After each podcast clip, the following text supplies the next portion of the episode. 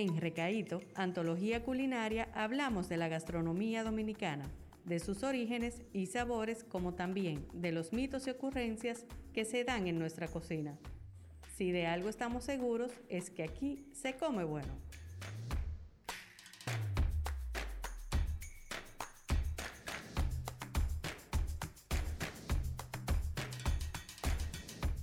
Hola, hola, bienvenidos a Recaíto Podcast. En el día de hoy conversaremos sobre el mango dominicano junto al señor Rafael Lejer, agrónomo y presidente de Promango, el clúster del mango dominicano. Bienvenido, señor Rafael.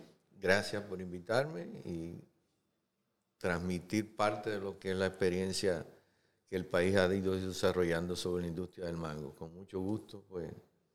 Muchas gracias por, acompañarnos. Eh, primero, vaya explicándonos un poquito sobre cuáles son los objetivos del clúster.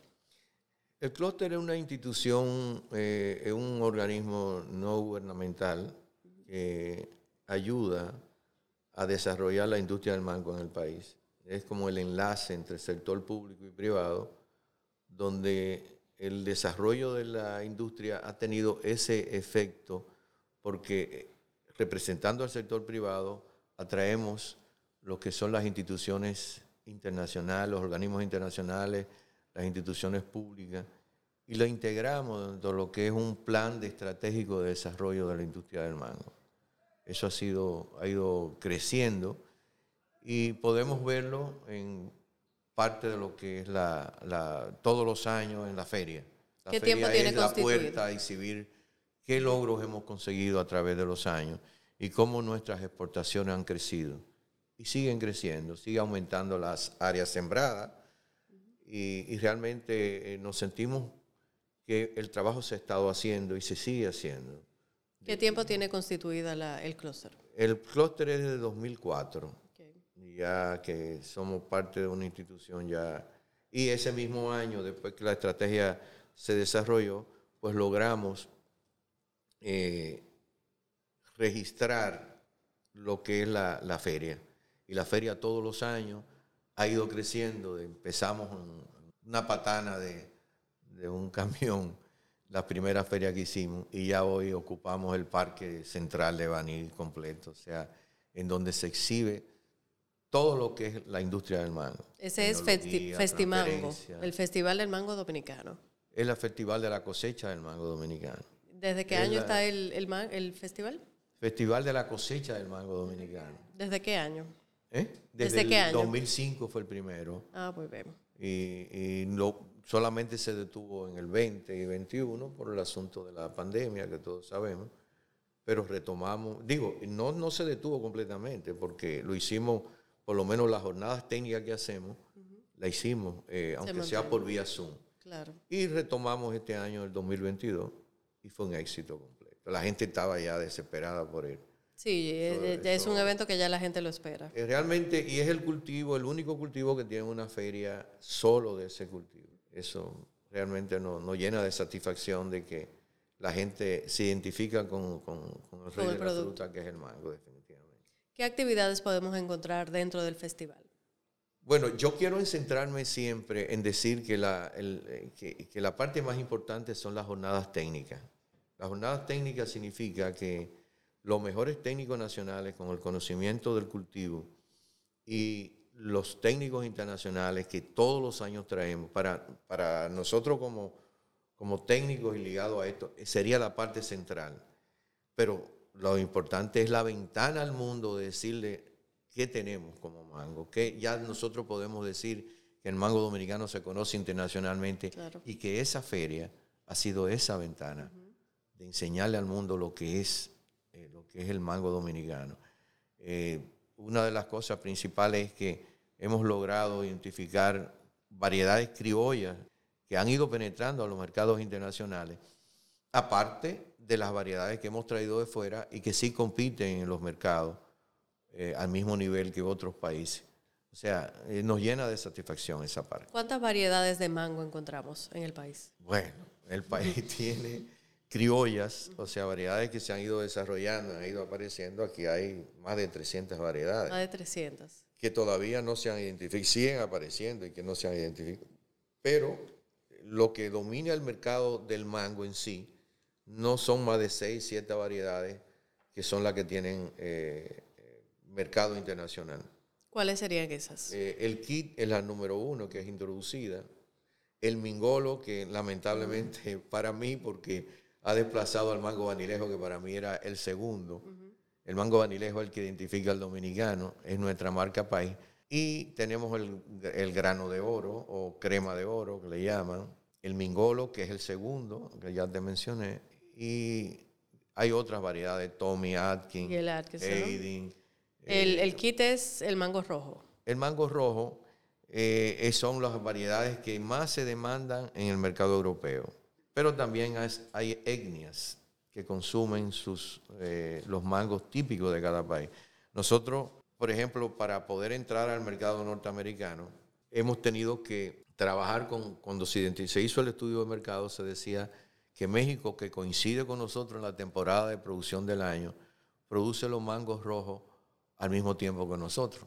Entonces no podíamos competir con México porque México te cruza por 2 o 3 dólares una caja de mango y entra a ese mercado mucho más económico que nosotros, que tenemos que pegar un transporte que últimamente se ha encarecido más.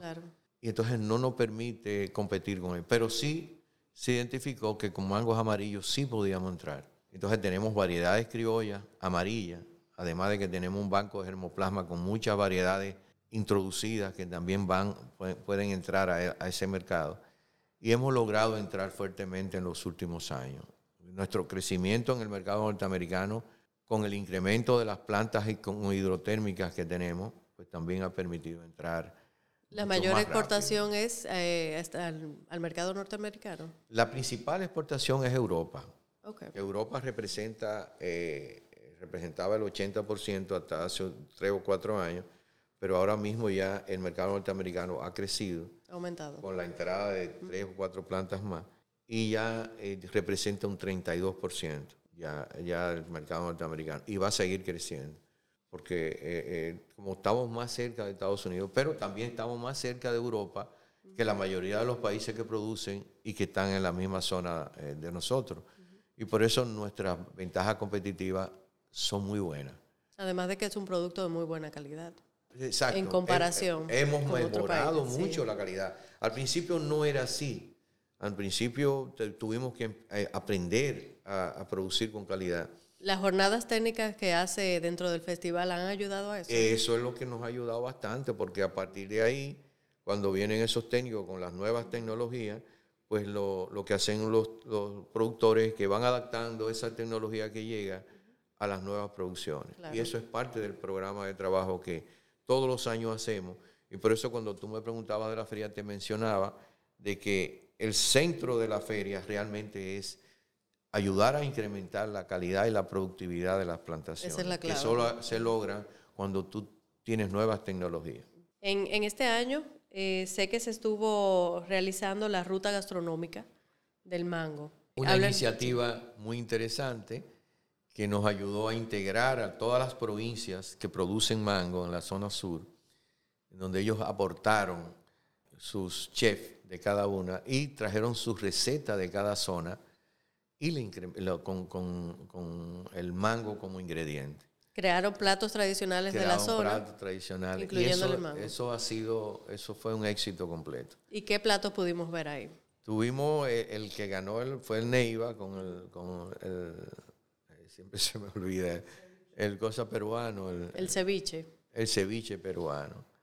Y ganó, eh, eh, yo no recuerdo el plato de la entrada de, de, Pedernales, pero fue un plato excelente. Y lo de San Cristóbal, un postre, que eso todo el mundo se quedó maravillado con lo del postre, con el, uso del mango como ingrediente. Los tres fueron tres platos excelentes. Eh, ya se están animando para el año que viene a hacer cada uno. Y, todos los años vamos a tratar de publicar esas recetas, que son lo que no... todo este tipo de, eventos, eh, pues cuando tú le traes algo diferente, pues va cambiando, de que no solamente lo tradicional, de exhibir mango y de verlo, no. Es que ya estamos entrando en otras etapas en donde la feria ha crecido y también le da oferta a la familia dominicana nuevas vertiente donde disfrutar un día de pasarse en una feria que no solamente sea ir a ver lo que hay, sino también participar de todo eso. Y aprender. Y aprender. Eh, y valorar nuestro, nuestro producto. Además de que el objetivo básico es que se siga incrementando la producción y que siga aumentando eh, nuestra productividad y nuestra calidad de la fruta. Eso, eso es básicamente. Excelente. Le, agradecemos eh, que nos comparta su conocimiento y que podamos aprender un poquito más sobre esto, que no es solamente el consumo del mango, sino todo el proceso que conlleva y la manera en que dinamiza la economía del país con este producto. Esto es Recaíto, un podcast por Fundación Sabores Dominicanos. Suscríbete y síguenos en nuestras redes sociales como Recaíto de O y Sabores de O. Este espacio llega a ustedes gracias al restaurante del sabor criollo invariable, Adrián Tropical, el sabor de la sonrisa. Gracias por escucharnos y hasta la próxima. Gracias a ti.